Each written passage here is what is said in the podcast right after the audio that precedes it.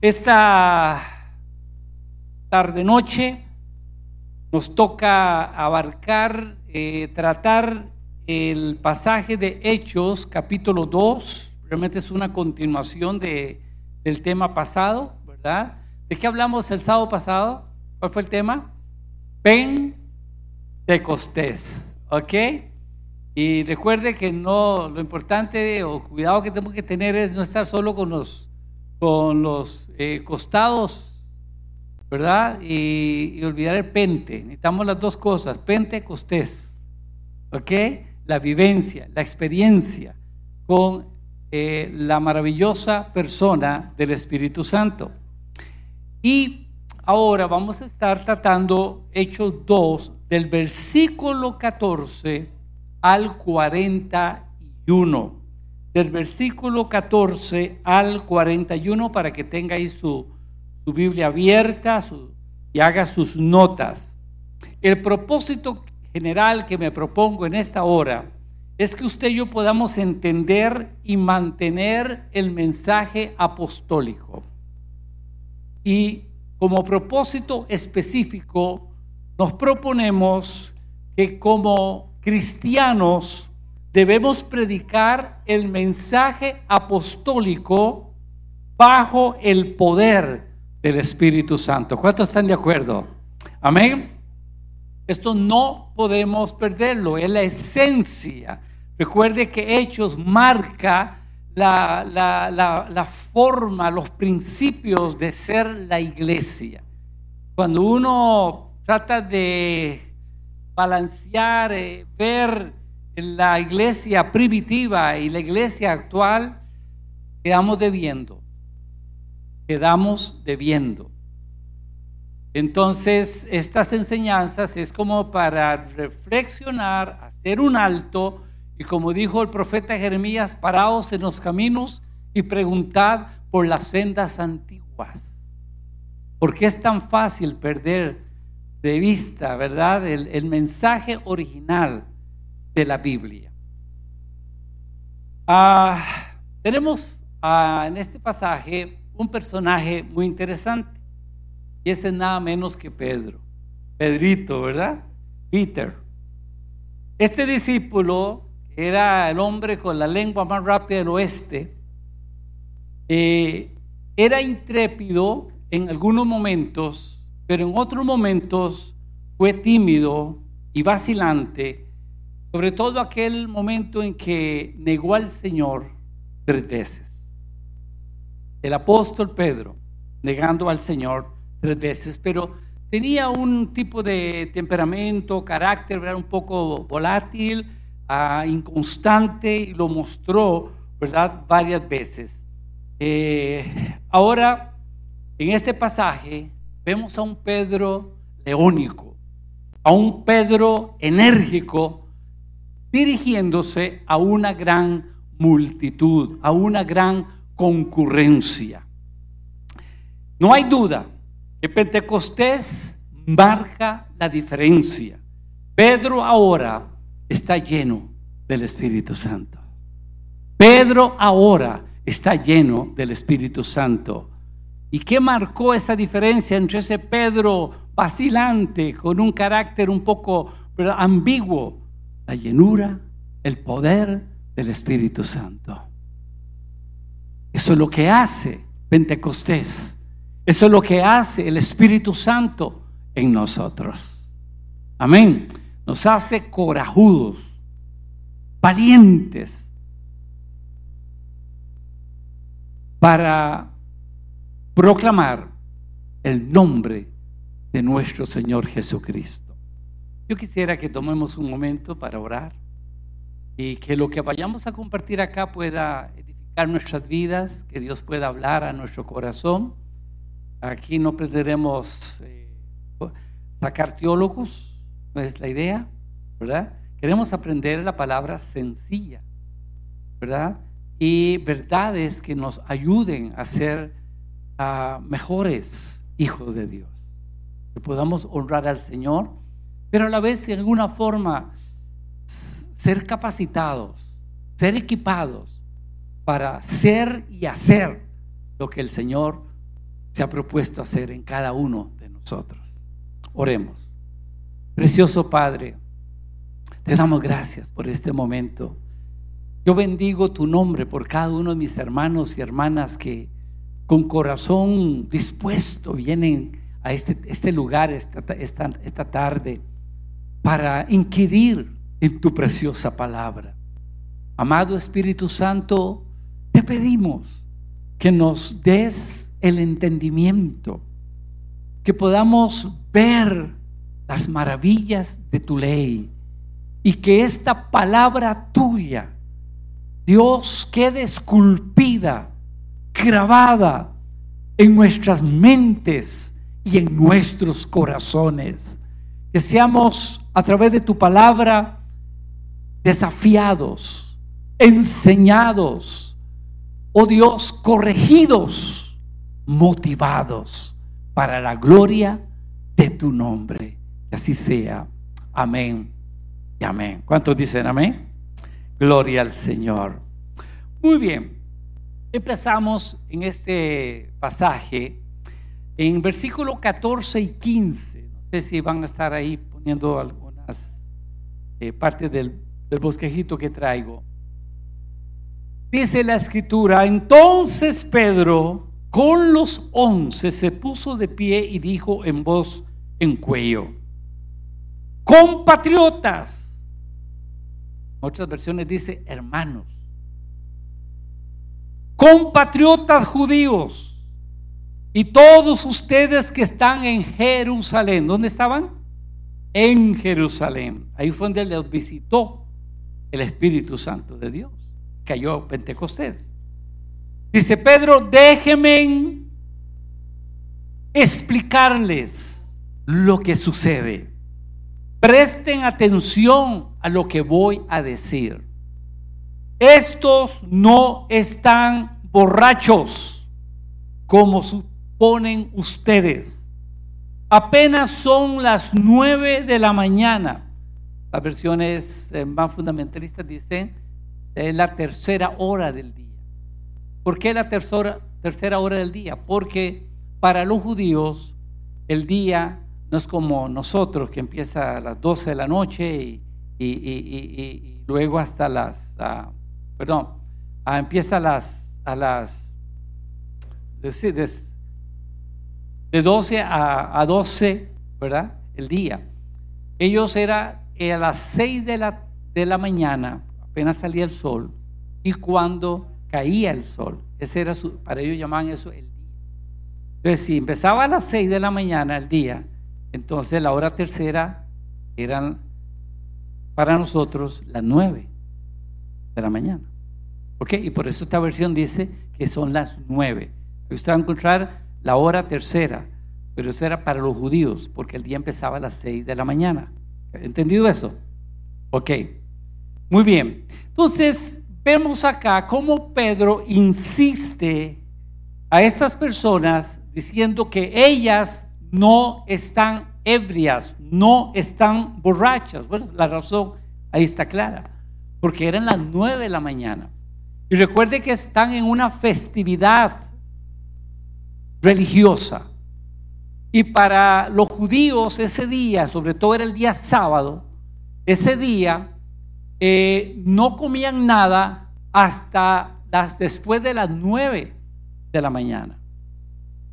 Algunos hasta las 10, los que ministraban, los, los, los que hacían la ceremonia, hasta las 10 de la mañana. Entonces era imposible que estuvieran ebrios. Era imposible. Y Pablo, perdón, Pedro trata de explicar entonces, eh, eh, está argumentando esto. Ellos no están ebrios como estaban siendo acusados, juzgados o suponían. ¿verdad? Cuando los oían hablar en otras lenguas y, todo aquel alboroto allá en Pentecostés, ¿ok? Entonces este pasaje es muy interesante porque contiene el primer sermón cristiano. Ahí está, el primer sermón cristiano. Posiblemente, adote que dice que Pedro se puso de pie con todos los otros eh, apóstoles, once Pero el sermón que posible otros hablaron, posible. Estoy nada más viendo que la posibilidad, ¿no? Porque todos tenían ganas de predicar. Cuando uno está lleno del Espíritu Santo, quiere predicar. ¿Cierto o no? ¿Verdad? Entonces, pero Pedro, ¿verdad? Pedro era de la sangre caliente, era el temperamental, ¿verdad? Y entonces él el que sobresalía y tomó la voz. Allí alzó la voz. Él tenía algo aquí en su corazón que decirle a esa multitud. Entonces, ahí está el primer sermón. Y en esta predicación encontramos eh, cinco cosas muy interesantes. En esta predicación encontramos la proclamación de los hechos del Evangelio que se dirige a aquellos que no conocen el mensaje del Evangelio. Y hay cinco temas aquí que encuentro yo en este sermón y nada más voy a mencionarlos, no tengo el chance para explicar todo, ¿no? Ahí está, creo que ahí aparece, si, si está en la, en la listita. Número uno, encontramos en este sermón sobre las pruebas de Jesús y de todo lo que le sucedió como cumplimiento de las profecías del Antiguo Testamento. Eso está, es un tema que se toca en este sermón. Segundo, vemos que Jesús de Nazaret es el Mesías prometido y esperado. Pedro afirma esto. Número tres, vemos también esta predicación que Jesús era descendiente de David. Y dan las, las muestras, las escrituras allí que Pedro menciona. Cuarto, vemos en esta predicación que Pedro insiste en que Jesús volverá otra vez en gloria para establecer su reino en la tierra. Él volverá. ¿Cuánto lo creen?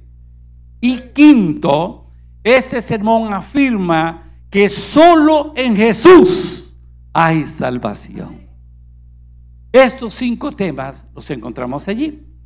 Ahora vamos a observar algunas verdades que resaltan en esta poderosa predicación. Hay muchas cositas que uno puede tocar ahí de fondo, pero pero no hay el tiempo. Vamos a ver primero, en primer lugar, el día del Señor. El día del Señor. Aquí he mencionado esa expresión, el día del Señor.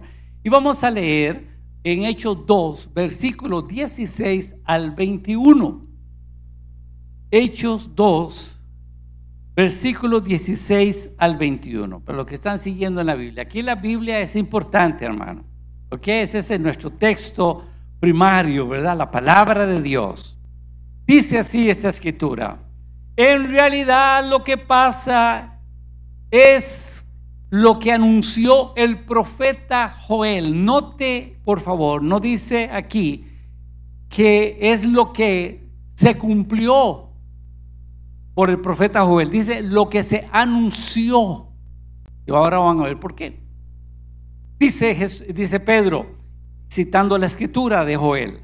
Sucederá que en los últimos tiempos, dice Dios, derramaré mi espíritu sobre todo ser humano. Los hijos y las hijas de ustedes van a profetizar. Tendrán visiones los jóvenes, sueños los ancianos. En estos días, en esos días, derramaré mi espíritu aún sobre mis siervos y mis siervas y profetizarán. Arriba en el cielo y abajo en la tierra mostraré prodigios, sangre y fuego y nube de humo. El sol se convertirá en tinieblas y la luna en sangre antes de que llegue el día del Señor, día grande y esplendoroso. Y todo el que invocar el nombre del Señor será salvo. El día del Señor. Déjeme decir algunas cositas al respecto. El día del Señor era una de las ideas dominantes en el Antiguo Testamento. Ah, como en el Nuevo Testamento se menciona también. Los judíos estaban bien claros que ellos eran el pueblo escogido de Dios. Y como pueblo elegido, ellos esperaban la gloria y los privilegios especiales entre todas las naciones, porque fue un pueblo elegido, escogido por Dios. entre todos los pueblos. Sin embargo, este era un pueblo pequeño. El pueblo de Dios era un pueblo pequeño. Y con todas las adversidades y cosas, desastres que le pasaron en la historia del pueblo de Dios se ven muchas altibajos y cosas no muy bonitas. Entonces ellos pensaron que por medios humanos jamás iban a alcanzar tan ansiada gloria a la cual estaban destinados como el pueblo elegido. De esta manera, entonces ellos poco a poco llegaron a la conclusión que lo que no podían alcanzar humanamente, Dios lo haría. Dios lo haría. Y empezaron entonces a esperar el día en que Dios intervendría directamente en la historia y los elevaría aquel honor que ellos tanto añoraban. Y este pensamiento todavía prevalece en el pueblo judío actual. Ellos esperan ese día, esperan al Mesías. Ahora, ese día de esta intervención divina se le da el nombre de Día del Señor. El Día del Señor. Hoy, para los judíos, como dije, ellos esperan ese día y hermanos, será para ellos la edad de oro, la edad de oro. Y en el Antiguo Testamento y en el Nuevo Testamento hay varias escrituras que hablan de, ese día. no sé si, si, están ahí las citas, si las anotaron. Si no, anótenlas, por favor. Anótenlas, voy a dar una lectura rápida de estos textos bíblicos que se refieren a ese día del Señor. Y ahorita explico algo. En Isaías 12:2 dice, el día del Señor de los ejércitos vendrá contra todos los orgullosos y arrogantes, contra todos los altaneros para humillarlos. Otra escritura, Amós, capítulo 5, versículo 18, dice, ay de los que suspiran por el día del Señor. ¿De qué les servirá ese día si va a ser de oscuridad y no de luz? Y me gustaría que en sus casas ustedes lean los contextos de esos versículos. Ahí describe más ese día. Sofonías 1.7 dice, silencio ante el Señor y Dios, porque cercano está el día del Señor. He preparado el Señor un sacrificio y ha consagrado a sus invitados. Note que cada uno se habla del día del Señor y da una descripción de cómo será ese día. Joel 2.1. Joel 2.1 dice, toquen la trompeta en Sión, den voz de alarma en mi santo monte, tiemblen todos los habitantes del país, ya viene el día del Señor, en realidad ya está cerca. Estas escrituras, y hay mucho más en el Antiguo Testamento que se refieren a esto. Por ejemplo, en Primera de Tesalonicenses 5.2 dice, porque ya saben que el día del Señor llegará como ladrón en la noche. El día del Señor vendrá como ladrón en la noche. Es decir, como vemos, podemos ver en estas escrituras y otras, el día del Señor hace referencia al juicio y al castigo de Dios a los malvados. Ese día viene, hermano. Nadie quedará impune. Dios no dará por inocente al culpable. Ese juicio vendrá a los malvados y vendrá un castigo a las naciones que rechazaron a Dios. Pero el pueblo del pacto, el pueblo de Israel, que es un trato de Dios con Israel, este pueblo entrará en la plenitud de la gloria de Dios. ¿Sabe cuándo? En el milenio. Ellos entrarán en, esa, en ese anhelante día que ellos tienen.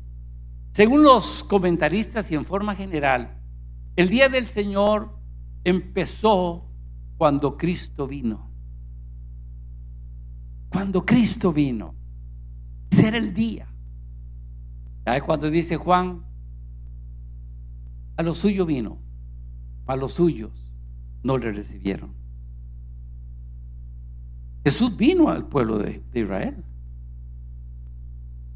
Y en una, en una, ocasión allá en Lucas capítulo 19, versículo 41, 42, 43, por ahí, dice que Jesús observó a Jerusalén. Pongo que estaba como en una colina, ¿no? Observando eh, la ciudad de Jerusalén. Y se puso a llorar. Se puso a llorar. Dijo, oh Jerusalén, Jerusalén, si pudieran conocer el día de su visitación, pero no la conocieron. Jesús vino a ellos, pero no lo conocieron. Ese fue su día. Para tener esperanza, para tener luz. Pero ellos no lo conocieron. Hoy día sigue siendo un día para muchos.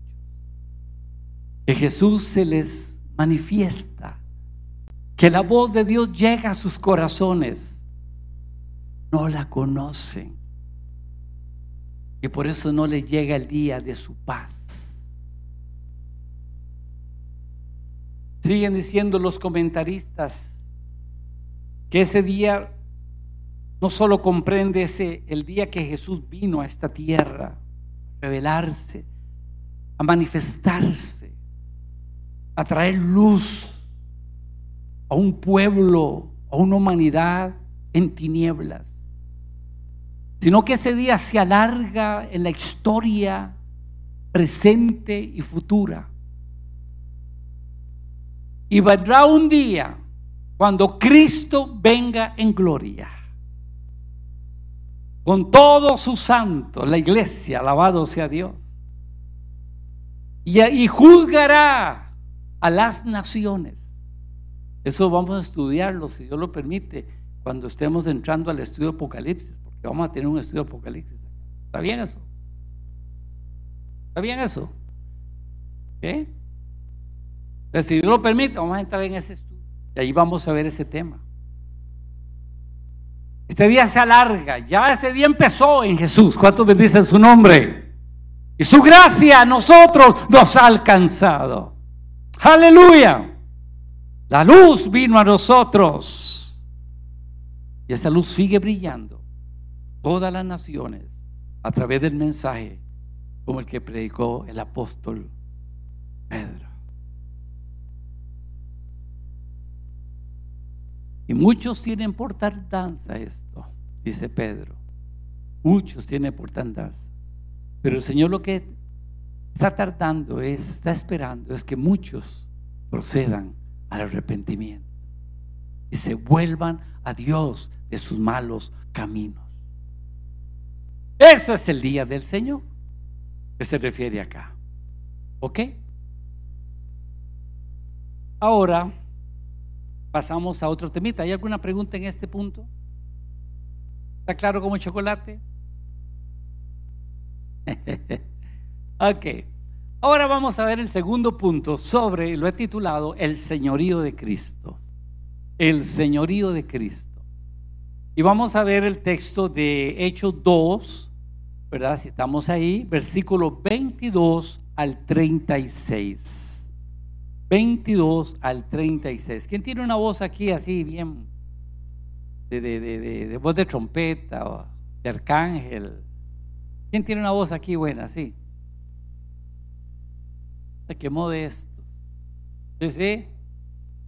¿Quién? ¿Usted? ¿Usted el valiente? va para acá? A ver si como ronca duerme. A ver, porque el tiempo apremia. Corre.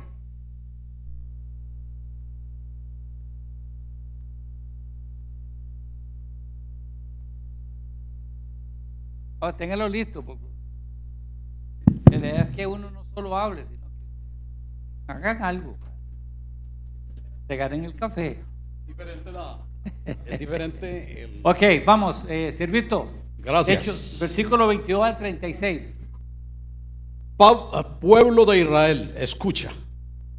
Dios públicamente aprobó a Jesús de Nazaret al ser milagros poderosos, maravillas y señales por medio de él.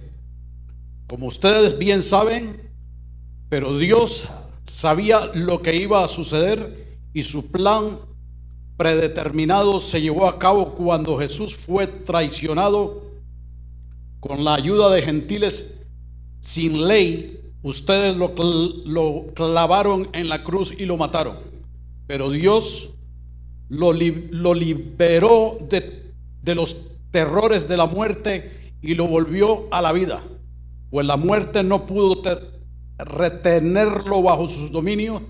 El rey David dijo lo siguiente acerca de él.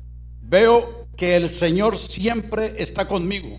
No seré sacudido porque Él está aquí, a mi lado. Me, movieron ahí el asunto. Continuó. Con razón mi corazón está contento y mi lengua grita sus alabanzas. Mi cuerpo descansa en esperanza, pues tú no dejarás mi alma entre los muertos, ni permitirás que tu santo se pudra en la tumba. Me has mostrado el camino de la vida y me llenarás eh, con la alegría de tu presencia. Queridos hermanos, piensen en esto.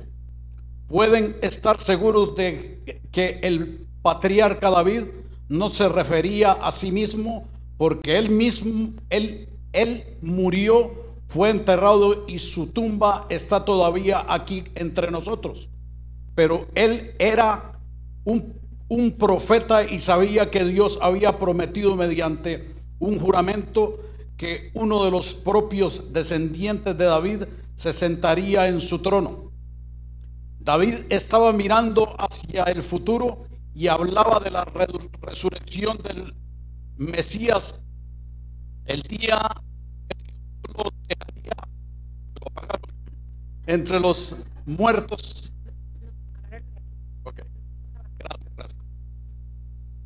Repito, David estaba mirando hacia el futuro y hablaba de la resurrección del Mesías. Él decía que Dios no lo dejaría entre los muertos ni permitiría que su cuerpo se pudriera en la tumba. Dios levantó a Jesús de los muertos y de esto todos nosotros somos testigos. Ahora Él ha sido exaltado al lugar del de más alto honor en los cielos, a la derecha de Dios, y el Padre según lo había prometido, le dio el Espíritu Santo para que lo derramara sobre nosotros, tal como ustedes lo ven y lo oyen hoy. Pues David nunca ascendió al cielo, sin embargo, dijo el Señor, le dijo a mi Señor, siéntate en el lugar de honor a mi derecha hasta que humille a tus enemigos y los ponga debajo de tus pies. Por lo tanto, que todos en Israel sepan sin lugar a duda que a este Jesús a quien ustedes crucificaron, Dios lo ha hecho tanto Señor como Mesías. Gracias, varón. Gracias. Muy bien, muy bien.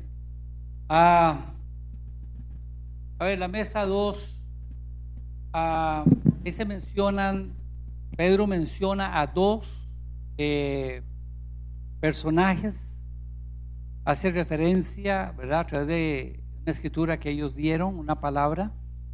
Eh, uno de ellos. David. David. Muy bien. En la mesa 10, el otro personaje. Ya dijeron David. El otro es, hizo referencia a Pedro. Que hizo referencia, Pedro se apoya y dice, como dijo el profeta, como dijo Joel. Pues yo dije la mesa 10. ok, muy bien, esos dos personajes ahí. Vea, hermano, hay algo que quiero resaltar aquí brevemente y es con relación a. Qué interesante que Pedro, note que Pedro, tenemos un Pedro aquí ungido, un Pedro lleno del Espíritu Santo, ¿verdad? Estaba rebosante su corazón. Yo me imagino cuando él se, eh, se, puso en pie, ¿verdad? Y eh, cuando uno siente que Dios quiere decir algo, quiere hablar y lo quiere usar a uno, ¿no? Eh, Pedro estaba lleno del Espíritu Santo, lleno del poder del Espíritu Santo. Él nomás abre la boca. Usted sabe que para predicar la palabra hay que abrir la boca. ¿Ah? ¿Sabe usted que uno de los pecados más grandes de la iglesia es el silencio? Es callar. Pedro se levantó y alzó su voz. Se dejó oír. Y si usted lee Hechos capítulo 10, cuando él entra a la casa de Cornelio, dice una frase allí, y Pedro, abriendo su boca, Hermano, para predicar el Evangelio hay que abrir la, la abrir la boca. Hay que abrir la boca. Diga conmigo, hay que abrir la boca. Hay que hablar. ¿Cómo creerán si no hay quien les predique? Dice el apóstol Pablo. Usted y yo tenemos esa responsabilidad. Allí están las multitudes, con hambre, con sed de Dios Gente que está en tinieblas y usted y yo tenemos la luz. Gente que está con hambre y usted y yo tenemos el pan. ¿Cuántos dicen amén? Tenemos a un Pedro lleno del Espíritu Santo, pero lo que me llama la atención, porque a veces, uh, recuerden que aquí no, yo no me avergüenzo de decir que yo soy un pentecostal.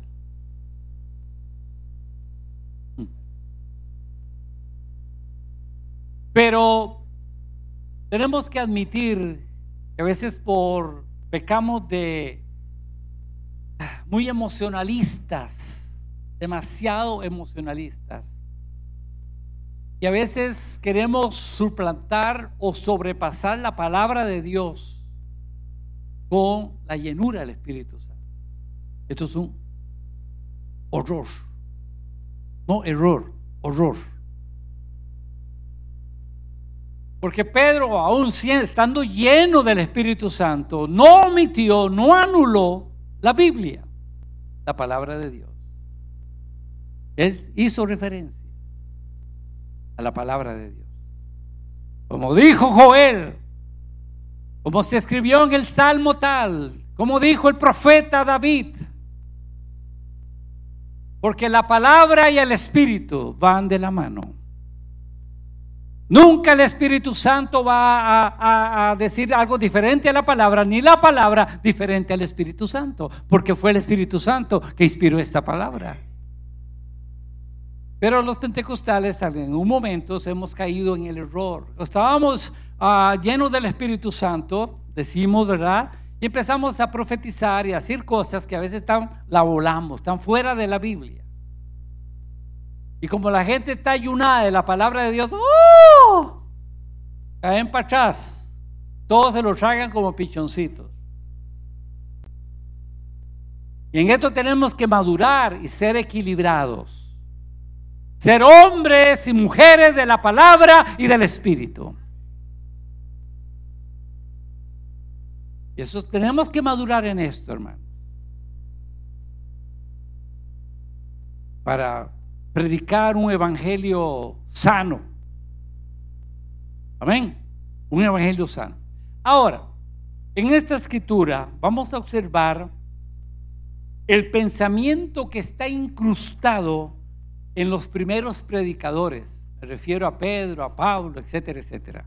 Vamos a ver algunas cositas acá. En este mensaje del apóstol Pedro yo veo en primer lugar que se insiste que la cruz se insiste que la, que la cruz no fue un accidente.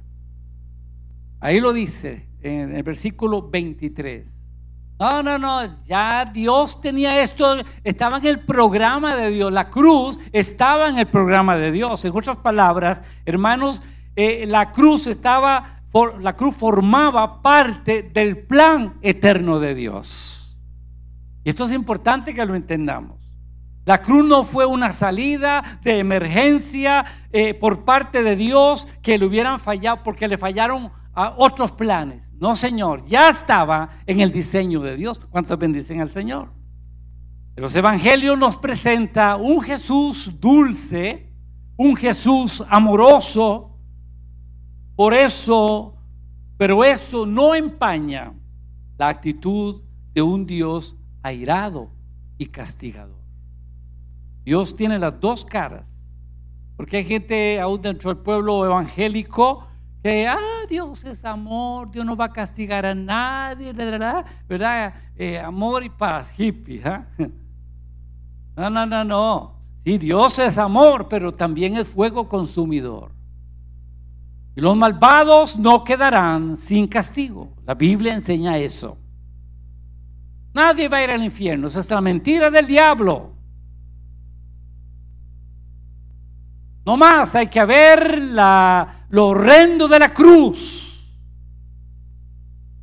En la cruz se muestra la ira de Dios cayendo sobre Jesús por tus pecados y mis pecados, por los pecados de la humanidad.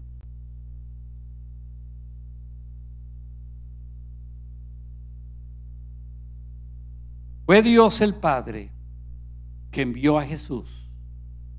Fue Dios el Padre que planificó la venida de su Hijo a este mundo. Y hoy yo puedo afirmar que la cruz nos habla del amor sufriente que hay eternamente en el corazón de Dios. ¿Ha dudado usted algún momento del amor de Dios?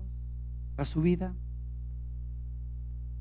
Si usted algún momento ha dudado del amor de Dios para su vida, yo nomás le invito a dar una mirada retrospectiva, mirar a la cruz.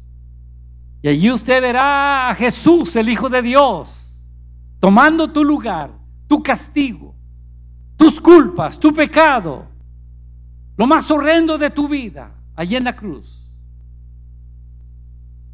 Con sus brazos extendidos diciéndote de la cruz, aquí estoy porque te amo. Aquí estoy dando mi vida por ti porque te amo, porque te amo, porque te amo. Nunca dudes del amor de Dios para ti.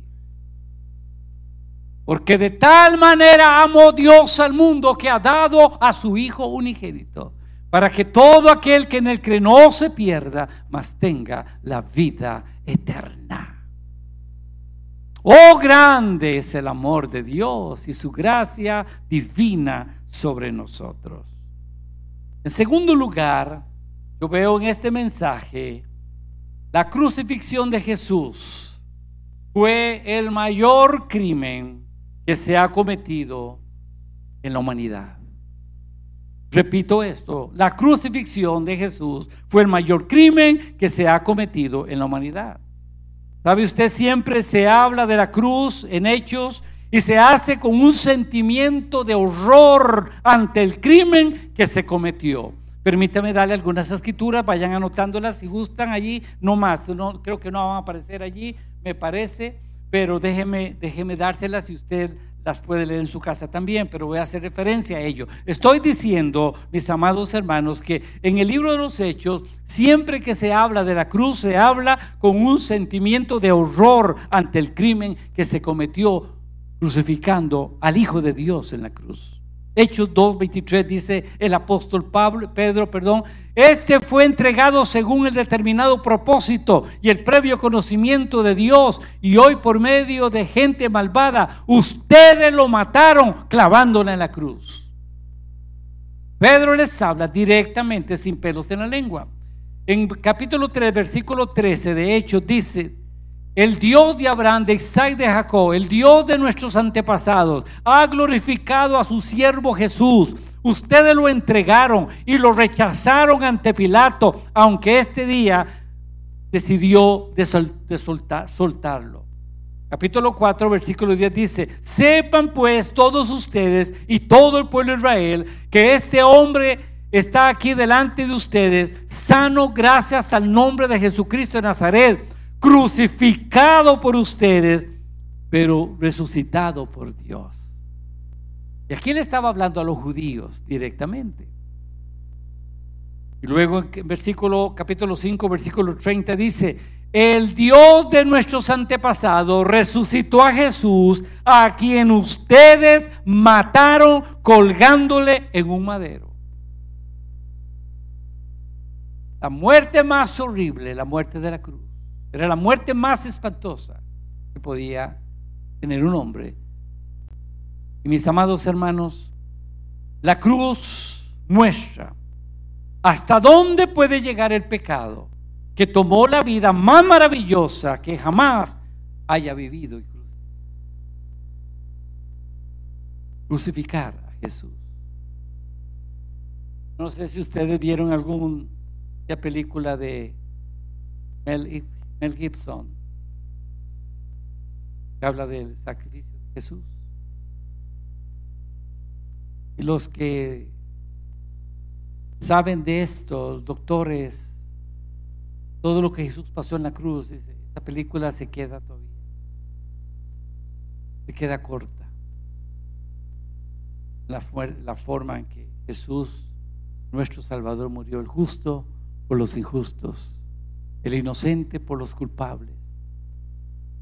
Ahí estaba Jesús, clavado en esa cruz, por usted, por usted, por usted, por usted por cada uno de los que estamos en este lugar y cada persona de este mundo.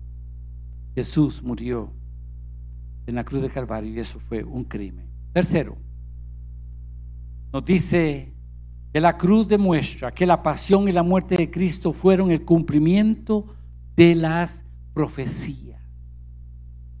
Ya eso estaba escrito, porque la idea de un Mesías crucificado, hermanos, era inconcebible y hasta blasfemo para los judíos. Uno tiene que entender el pensamiento judío para entender estas cosas.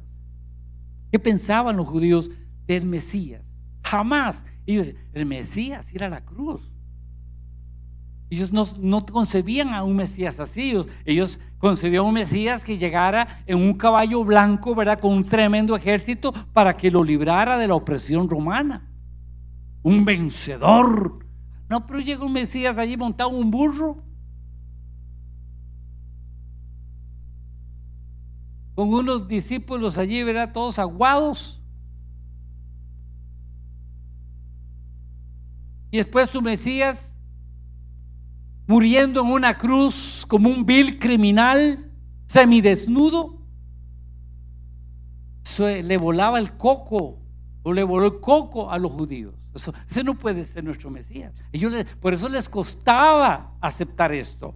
Y la ley dice esto, en Deuteronomio, Deuteronomio 21, 23 dice, maldito el que es colgado en un madero. Imagínense. Para los judíos ortodoxos, la cruz era lo único que hacía absolutamente imposible que Jesús fuera el Mesías. No es posible, no es posible que el Mesías muriera, jamás crucificado, como un maldito, como un vulgar, ladrón, delincuente. Eso no puede ser. Y por eso a Jesús, hermano, no se le dio una muerte cualquiera, sino la muerte de cruz que ya estaba profetizada. Cuarto, esta predicación de Pedro nos insiste en la resurrección como la prueba definitiva de que Jesús era el escogido de Dios. Y Pedro lo menciona, lo, lo, lo, recalca. ¿Sabe usted, hermanos, para la iglesia primitiva, la resurrección era, la, era de suprema importancia? Debes tener presente que sin la resurrección no existiría la iglesia cristiana. ¿Cuántos saben que saben que saben que Cristo está vivo. Vale, vale. Vale, vale. Hmm. ¿Sabe, hermano? Una ocasión que yo estaba, tenía pelo, para más o menos tengo una, una referencia. Estaba yo muy, muy recién convertido, tenía, si acaso, seis meses, si acaso. Y me visitaron los testigos de Jehová un sábado. Yo en la casa ahí en la mañana. Y yo estaba, hermano, con el gozo de mi salvación. Estaba recién convertido, no tenía, no tenía fundamento bíblico, estaba muy nuevo. Y entonces yo, le, ellos me hablan, ¿verdad? Y digo, sí, pero yo, yo soy cristiano. Le digo, y acaba de recibir a Cristo en mi corazón. Y, seguí hablando yo, ¿verdad? Porque yo, yo era que, que agarré el asunto del hablar. Pero yo quería de hablarles de Jesús. Y entonces, uh, Digo, mi, mi, hablándoles, diciéndoles, digo, y, yo recibí a Cristo en mi corazón y Él perdonó mis pecados y yo estoy seguro que yo voy a ir al cielo, le digo yo. ¿ah? Y me dice el desgraciado, cuando se le quiebra la escalera, hermano, con esas palabras. Pero déjeme terminar la historia. Me dice, ¿sabe qué dice la Biblia? Porque el diablo se sabe la Biblia. Y me, me citó 1 Corintios 15, y agarre esto porque le puede servir. Versículo 19 que dice, si en esta vida solo, solamente esperamos en Cristo, somos los más miserables de todos los hombres. Me citó esa escritura. Note que yo no tengo ninguna preparación. Yo estoy apenas con el gozo, con un corazón nuevo en el Señor, con un encuentro nuevito, fresquito con el Señor. Y me tiró esa palabra, hermano. Hermano, me apagó la candela. Yo pasé una semana, hermano, después de ese sábado, con un desgano espiritual si solo creo en Cristo, soy el más digno de lástima. Wow, digo, wow, ¿qué está pasando aquí, hermanos? Y no sentí el gozo, se me apagó, fue como un extintor. Se apagó aquel fuego, aquello, aquella alegría en el Señor. Dios me empecé solito a pelear, a, orar, me metí a orar y a, a meterme con el Señor porque era una lucha, ya no, no tenía el gozo de, de, salvación y esas palabras me pegaban aquí. Soy el más digno de lástima si solo espero en el Señor. Y recuerdo que había una vigilia al, otras semanas del viernes. Me meto a orar, hermano. En esos tiempos era un salón allí, un sótano, las luces se apagaban y era uno con Dios, métase con Dios. Y orando, llorando, hermano, y de Señor, ayúdame, yo quiero sentir otra vez tu presencia. Y hermano, de un pronto a otro algo se rompió y cayó otra vez el gozo a mi corazón. Aquella alegría en Cristo me volvió otra vez. Luego hablé con mi pastor y le conté lo que me había pasado. Y le cité esa escritura que me, esos hijos de bendito del Señor, me dieron ese, ay, dándome pastor. Vea, cuando usted le citen un versículo, usted tiene que leer el contexto. Y entonces usted lee el contexto, el versículo que sigue, el versículo que me citaron fue, y en esta vida solamente, si en esta vida solamente esperamos en Cristo, los más miserables somos de todos los hombres. Ese fue el dardo. El diablo usando la misma palabra. Pero ¿qué dice el contexto? Si lo que sigue o lo que está atrás. En este caso lo que sigue dice, mas ahora Cristo ha resucitado de los muertos. Primicia de los que durmieron es hecho. Porque no me la supe. Pero, hermano, por eso yo, yo estoy convencido que los testigos de Jehová tienen doctrina de demonio. De veras, hermano. No, eso nadie me lo quita a mí, fue mi, experiencia. Eso no era el espíritu, olvídese. No era el espíritu. Si algún testigo de Jehová aquí, conviértase. Pero aprendan eso. Nunca se hallar por un versículo, hermano. Vea el contexto, lo que está antes y está después, para que se aclare bien el pensamiento, porque todo este capítulo 15 de, Corintios habla del tema de la resurrección. Y habían unos eh, bendecidos allí que, que, negaban la resurrección del Señor. Por eso Pablo tuvo que escribir ese capítulo para defender y afirmar, mas ahora Cristo ha resucitado. Nuestro Jesús vive. Amén. Y vive para siempre. Y vive en nuestros corazones. Bendito sea Dios. Y este fue uno de los pilares de, de, las predicaciones apostólicas. Y ese mensaje debe estar presente en estos tiempos. Pedro y los discípulos hablaban de la resurrección por su propia experiencia. Nosotros también, si usted ha tenido un verdadero encuentro con el Cristo vivo y glorificado, usted puede hablar de Jesús con propiedad, con experiencia. Eso no lo da la religión, eso no lo da la secta, eso es solo un encuentro personal con Jesús. Y Pedro está hablando con propiedad, con experiencia, porque él tuvo un encuentro con el Cristo vivo. La cruz, hermanos, a los discípulos había dejado totalmente destrozados, sin esperanza y sin razón para seguir viviendo. Pero fue la resurrección lo que cambió todo y los transformó en hombres y mujeres plenos de la vida y los cambió de cobardes en héroes en Cristo. Y eso es lo que Cristo ha hecho en nosotros. ¿Cuántos dicen amén? Aleluya. ¿Sabe usted una de las razones por las cuales algunas iglesias están como están en este tiempo? Es porque la predicación de la resurrección se limita al domingo de resurrección, si acaso. Si acaso. ¿Sabe usted que todos los domingos son días de resurrección? Aleluya. Cuando nosotros venimos el domingo a la iglesia, hermano, venimos a celebrar a un Cristo vivo.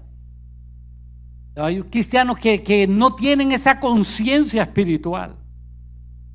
Y parece que el Cristo que están alabando es un Cristo muerto, un Cristo eh, mediocre. No, nuestro Jesús está vivo, fue exaltado, está sentado a la diestra del Padre con todo poder y autoridad. Y debe estar vivo en nosotros cada día de nuestra existencia. Los cristianos celebramos el domingo en vez del sábado porque recordamos que a la, resurrección del Señor. Y si no, ¿qué es lo que celebramos entonces? Si no celebramos a un Jesús vivo, ¿qué estamos celebrando? Se cuenta que el domingo de resurrección en la iglesia ortodoxa. Cuando se encuentran dos creyentes, se saludan diciendo uno, ha resucitado el Señor. Y el otro contesta, es verdad, ha resucitado. De esa forma se saludan. Ha resucitado el Señor.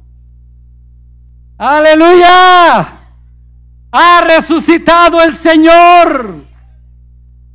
Amén. Denle un aplauso a este Jesús maravilloso que está aquí con nosotros. Aleluya. Y este pasaje, esta porción de, que hemos leído, dice que Dios le ha hecho por esta razón, porque resucitó. Y la resurrección es una confirmación de la satisfacción, de la complacencia del Padre del sacrificio de Jesús. Pasó el examen, Hijo de Dios. Y el Padre lo levanta en el poder del Espíritu Santo, siendo de sacrificio me satisface. Aleluya. Pero termina diciendo el texto que Dios le ha hecho Señor y Cristo. Señor y Cristo.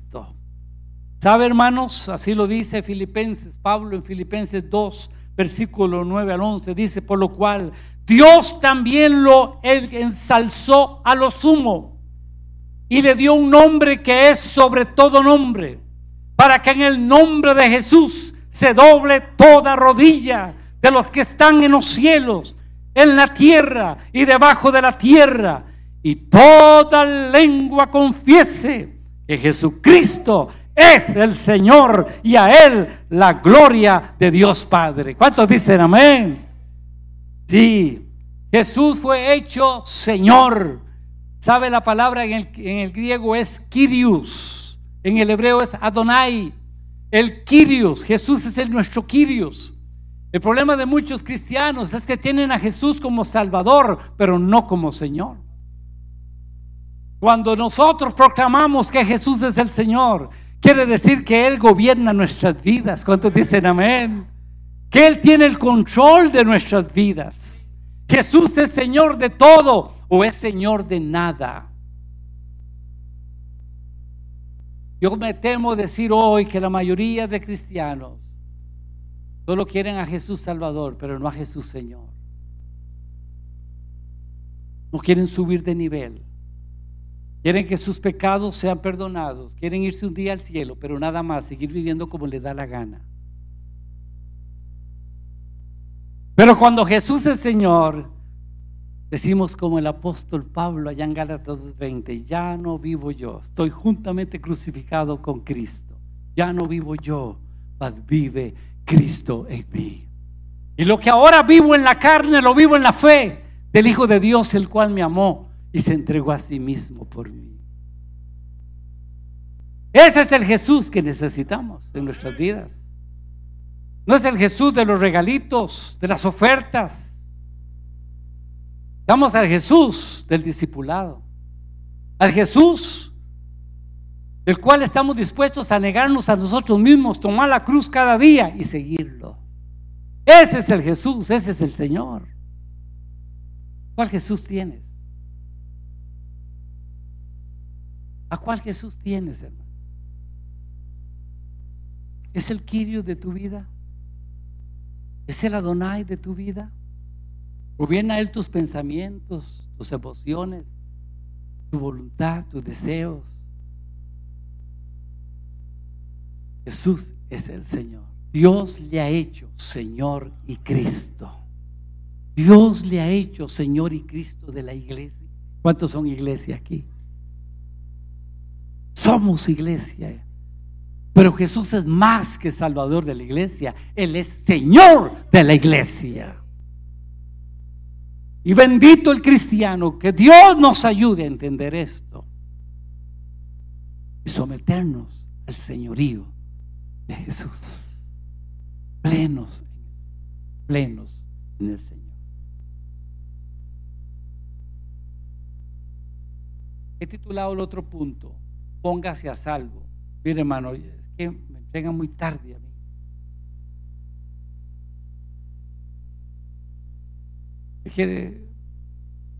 Michael habla demasiado. Roba mucha cámara. Póngase a salvo. Es el segundo, el otro punto, el tercer punto. Vamos por derecho, póngase, póngase a salvo, hermano.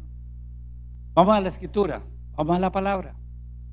Hechos 2, versículo 37 al 31.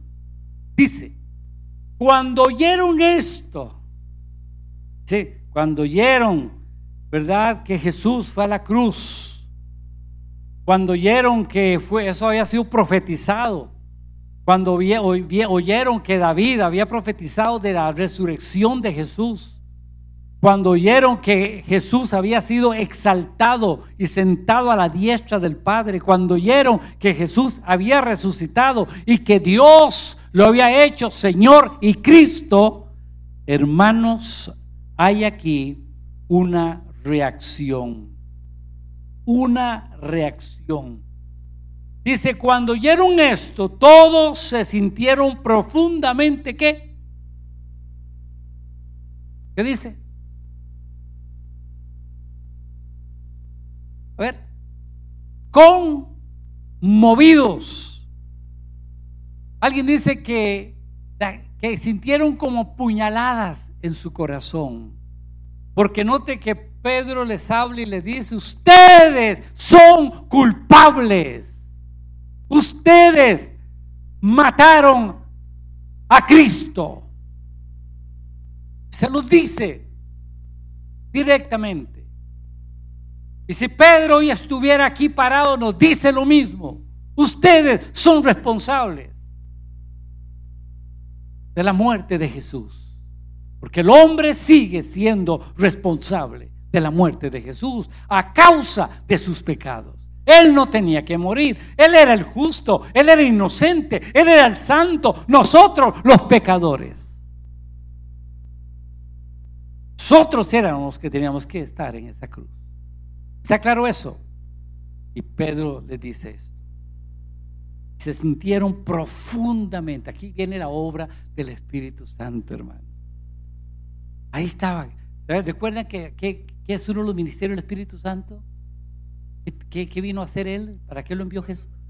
Para redaguir de pecado, de justicia y de juicio. Él es el que hace eso, hermano. No es uno que convence a la gente, es el Espíritu Santo. ¿Cuántos alaban al Señor? Es Él, es Él. Y dice, y dijeron a Pedro y a los otros, ¿no? Cuando ya se vieron cocinados, estaban en el horno, hermano. hicieron una pregunta, una pregunta tremenda. Dice, hermanos, ¿qué debemos hacer? la respuesta del apóstol fue, arrepiéntase Bautícese cada uno de ustedes en el nombre de Jesucristo para perdón de pecados, contestó Pedro, y recibiréis el don del Espíritu. En efecto, la promesa es para ustedes, para sus hijos, para todos los que están lejos, es decir, para todos aquellos a quienes el Señor nuestro Dios llame. Y con muchas otras palabras les exhorta insistentemente, sálvese de esta generación perversa. Así pues, los que recibieron su mensaje fueron bautizados en aquel día y se unieron a la iglesia unas tres mil personas. Lo primero que nos presenta aquí esta, este trozo de la palabra es, hermanos, nos muestra con claridad el efecto de la cruz. El efecto de la cruz cuando se les hizo ver a la gente lo que habían hecho cuando crucificaron a Jesús, se les partió el corazón. Y Jesús dijo estas palabras en una ocasión, cuando sea levantado de la tierra, a todos atraeré a mí mismo. Juan 12, 32. Y escúcheme esto, queridos hermanos. Si el pecado fue el responsable de la cruz de Cristo, entonces nuestro pecado es responsable. Todos tenemos parte en la crucifixión de Jesús. Todos tenemos parte en ese horrendo crimen. Todos los seres humanos hemos tomado parte en este crimen. Segundo, yo veo aquí una reacción, la reacción de la gente, ¿no? ¿Qué haremos? Dice la multitud. Hermanos, ¿qué vamos a hacer? ¿Qué vamos a hacer para quitar esta culpa? ¿Cómo me quito esta mancha que tengo aquí de pecado en mi vida? Eso es lo que estaban diciendo ellos. Eso es lo que hace el Espíritu Santo cuando hablamos de Cristo. Cuando la gente se confronta con la cruz de Cristo. Soy culpable, he pecado, me siento inmundo, me siento sucio. ¿Qué haremos? Ah, una pregunta semejante la hizo un joven rico cuando dijo, ¿qué haré para heredar la vida eterna? Una pregunta semejante, semejante hizo el carcelero de Filipo cuando dijo, señores, ¿qué debo hacer para ser salvo? Son preguntas cruciales en el ser humano porque tienen que ver con la eternidad. ¿Dónde va a pasar la eternidad? ¿Qué hago? La religión tiene su respuesta, la filosofía tiene su respuesta, el humanismo tiene sus respuestas, pero la Biblia tiene una sola respuesta. Arrepiéntase. Fue la respuesta del apóstol Pedro. Arrepiéntase. Ahora, mesa 14. ¿Qué significa arrepentimiento? Uno de ustedes, uno de ustedes. A ver, la 14, por favor. ¿Qué, ¿Alguien sabe, por favor? Puede contestar. ¿Qué significa arrepentimiento? Dígales aquí a esta manada de hermanitos. ¿Alguien sabe? A ver, el micrófono, ¿quién, quién está usando el micrófono? Por favor, que me ayude. Un momentito para que todos escuchen, porque las respuestas son importantes. Vamos, vamos. La respuesta de Pedro fue, la, ¿qué haremos? Arrepiéntase, arrepiéntase. Dígame, hermano. Bueno, para, para mí el arrepentimiento es reconocer que hemos fallado. Que hemos fallado, arrepentimiento, ¿ok? Está bien, está bien, no, no está mal, es pan casero. ¿Ok? Ah, ok, la mesa aquí, la 10. ¿Qué, ¿Qué significa arrepentimiento? A ver si, si es algo parecido al hermano.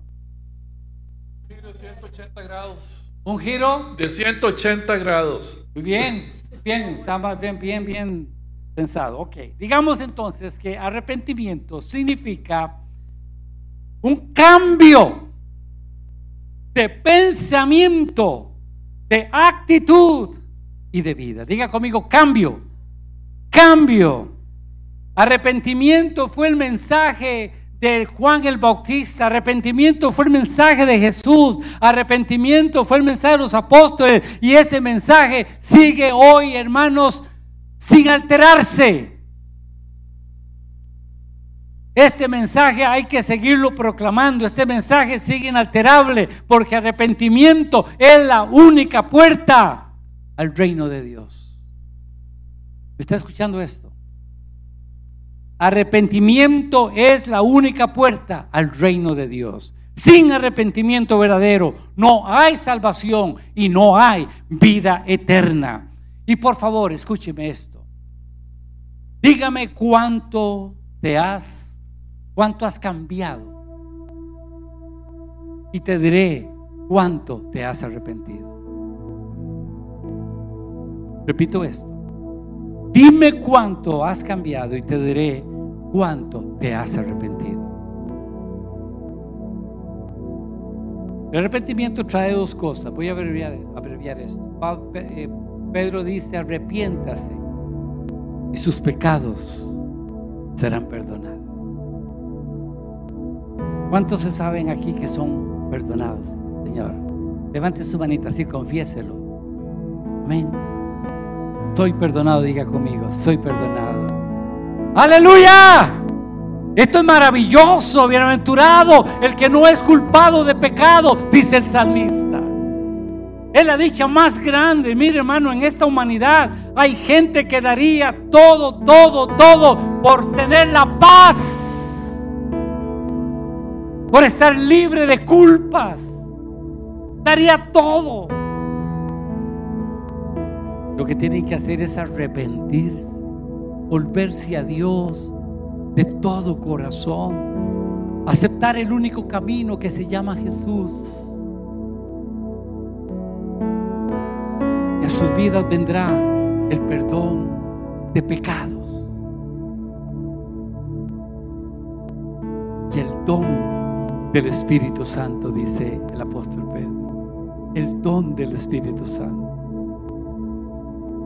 ese perdón de pecados tiene que ver con tu pasado.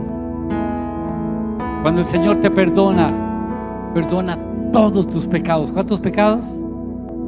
¿Sabe qué dice la Biblia? Que el Señor toma tus pecados, mis pecados, y los echa a lo más profundo de la mar y no vuelve a acordarse de ellos. ¿Sabe qué le pasa a algunos cristianos? Que son unos buzos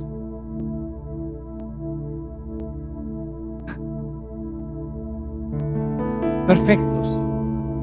Les gusta consumirse en el pasado y escarpar el pasado.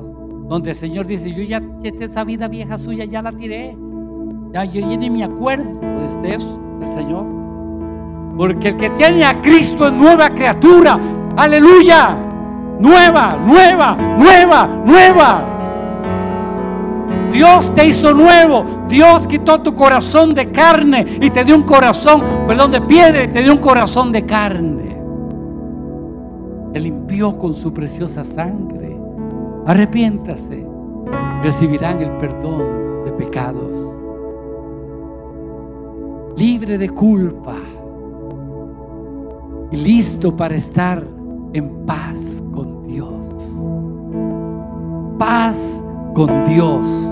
Justificados pues tenemos paz para con Dios. ¿No es eso maravilloso, hermanos? ¿No creen que eso es digno de valorarlo? Estamos tan amañados en las cosas cotidianas de la vida y olvidamos estas cosas, estas perlas preciosas, hermanos. Arrepiéntase. Pecados serán perdonados y recibirán el don del Espíritu. Ese don del Espíritu es la persona del Espíritu Santo que hablamos el sábado pasado. Él viene a vivir en nosotros. Y eso nos garantiza, hermanos, de una vida victoriosa. Porque antes de conocer a Cristo, usted y yo, hermanos, caíamos y caíamos y caíamos y caíamos y no queríamos, pero caíamos y caíamos. Ahora tenemos al Espíritu Santo con nosotros. Y Él nos da la fuerza para resistir la maldad, el pecado, las tinieblas y caminar en luz. Caminar por el camino correcto que es Jesús. ¿Cuántos alaban su nombre? Aleluya. Perdone que me emocione, pero es que yo no quiero solo enseñar cositas así como es que tenemos que aplicar esto a nuestras vidas. Si no, esto no tiene sentido. Hello. ¿Está bien? Mi alma te alaba, Señor. Y como yo, yo he vivido esto, ese lo vivo. Yo experimenté ese perdón de parte de Dios. Es lo que es un cambio de vida. Cuando uno tiene un encuentro con Cristo, esto es lo que pasa, hermanos. Esto es lo que pasa.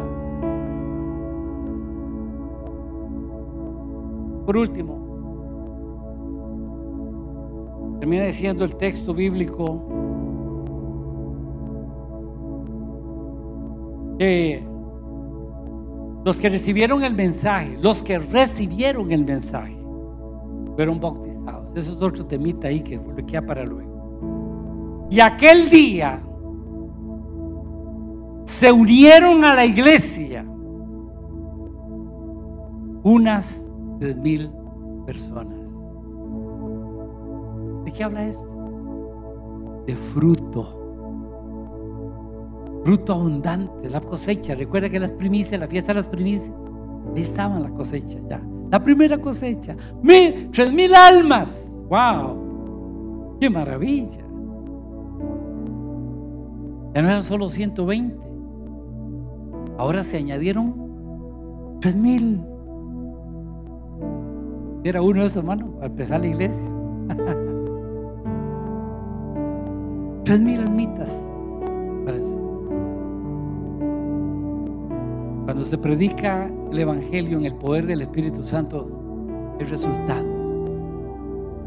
Hay resultados. Trabajo que tenemos como iglesia de anunciar las buenas nuevas aquellos que no conocen al Señor. De llevar este mensaje a las naciones, hermanos. Nosotros, por la gracia de Dios, esta iglesia es una iglesia con proyección y visión misionera. Ahorita nosotros estamos en más de 14 países, hermanos. ¿Sabía usted eso? En más de 14 países apoyando proyectos misioneros. De sus ofrendas, de sus diezmos sacamos un porcentaje significativo para apoyar a esas familias, esos proyectos. Ahorita este año empezamos a apoyar una familia en Senegal. Ellos están allá, un país eh, eh, que mucho musulmán y todo esto. Y esa fue una pareja joven. Y allí están haciendo iglesia. Están estableciendo una escuela, un comedor para niños. Y usted está participando a través de sus ofrendas, sus diezmos, su ofrenda misionera. ¿Sabía usted eso o no?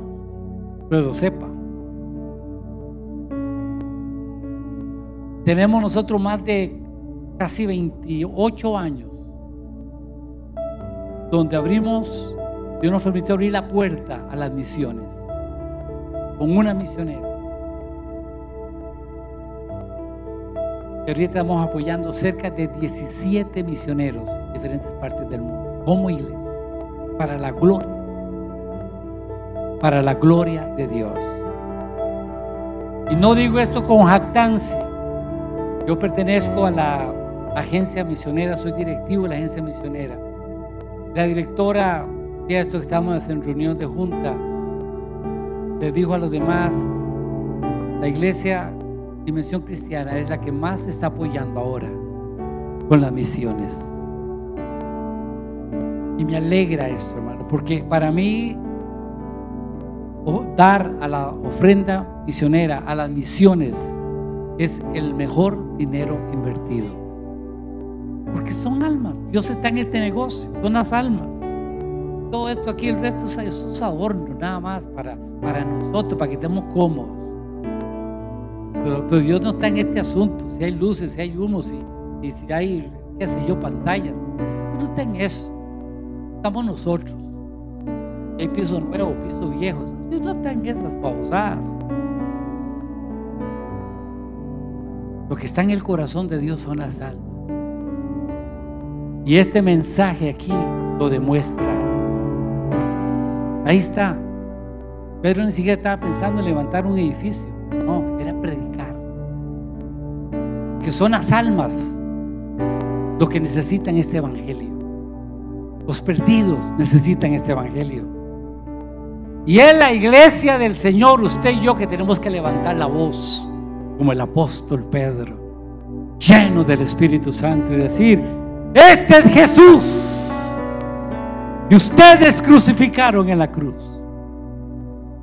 El inocente, el santo, cargó con todos sus pecados y anunciar, este Jesús está vivo. Él cambió mi vida y puede cambiar la tuya también. Tenemos un mensaje para el mundo, hermano. Un mensaje de esperanza, un mensaje de vida, un mensaje de salvación. ¿Cuántos dicen amén? Póngase sobre sus pies, por favor.